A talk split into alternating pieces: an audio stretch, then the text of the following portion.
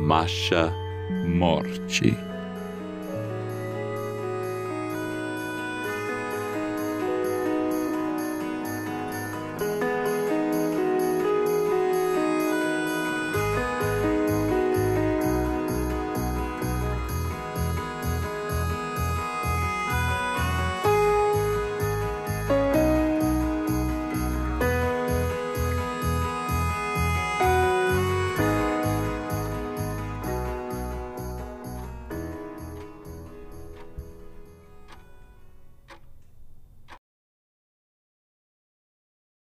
Capítulo 25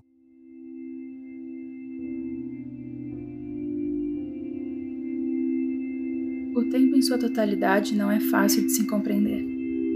Ainda mais quando nós só podemos experienciá-lo de uma forma, indo para frente. E se nós pudéssemos tomar um outro rumo enquanto vivenciamos?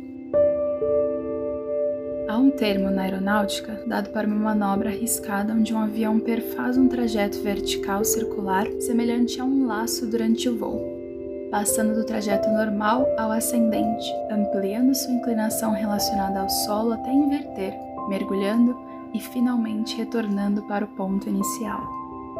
Esse é o loop.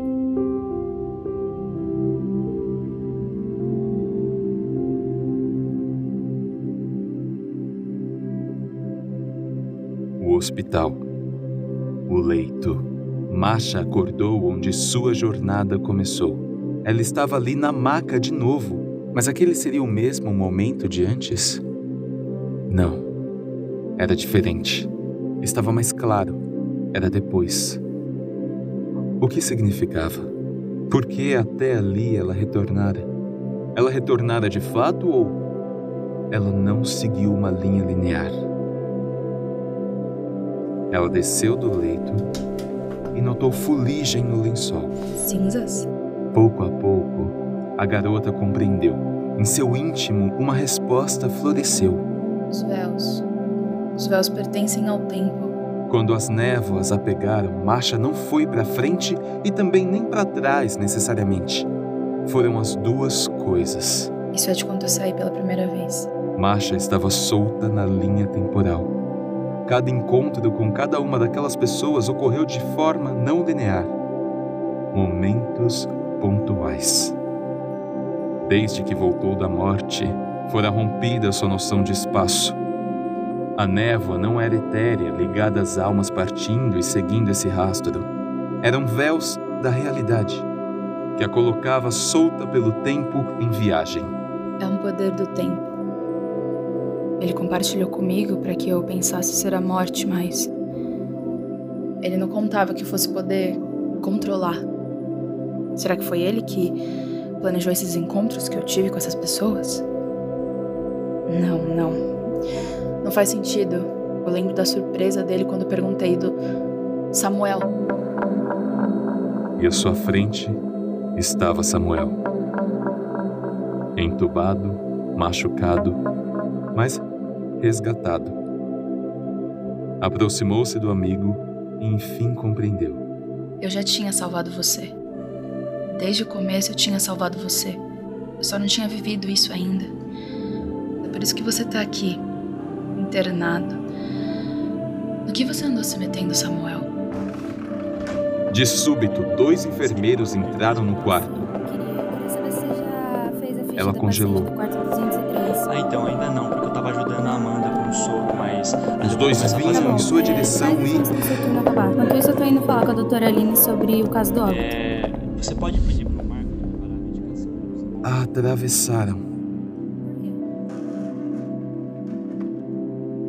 Passaram por dentro do seu corpo como se Masha fosse poeira, um fantasma pairando no ar. Eles seguiram adiante e foram embora. Espera.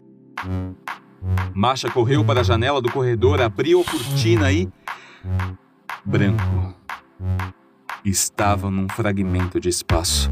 Eu não fui resgatada com eles. Eu ainda não me libertei. Ainda tô sob efeito do tempo.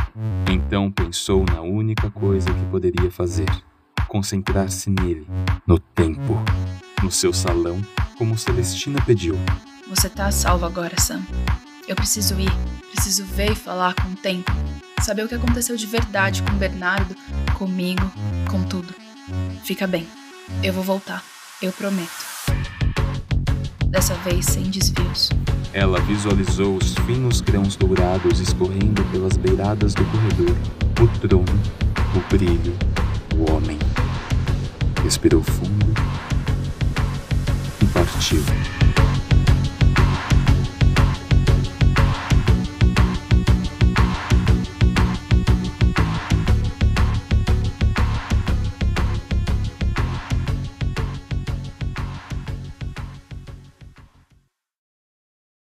Fim do capítulo 25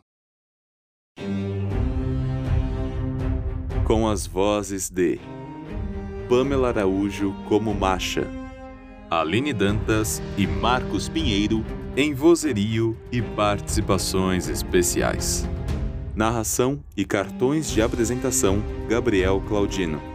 Música de abertura Ciranda, por José Pedro. Arte de capa e design Bruno Oliveira. Direção, roteiro, montagem e mixagem de som, Gabriel Claudino. Esta é uma obra de ficção que só pôde ser realizada durante a quarentena pela vontade e união criativa de todos os nomes envolvidos e creditados no elenco.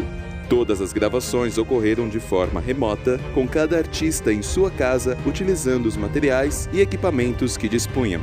Apoie a produção artística nacional e seus artistas.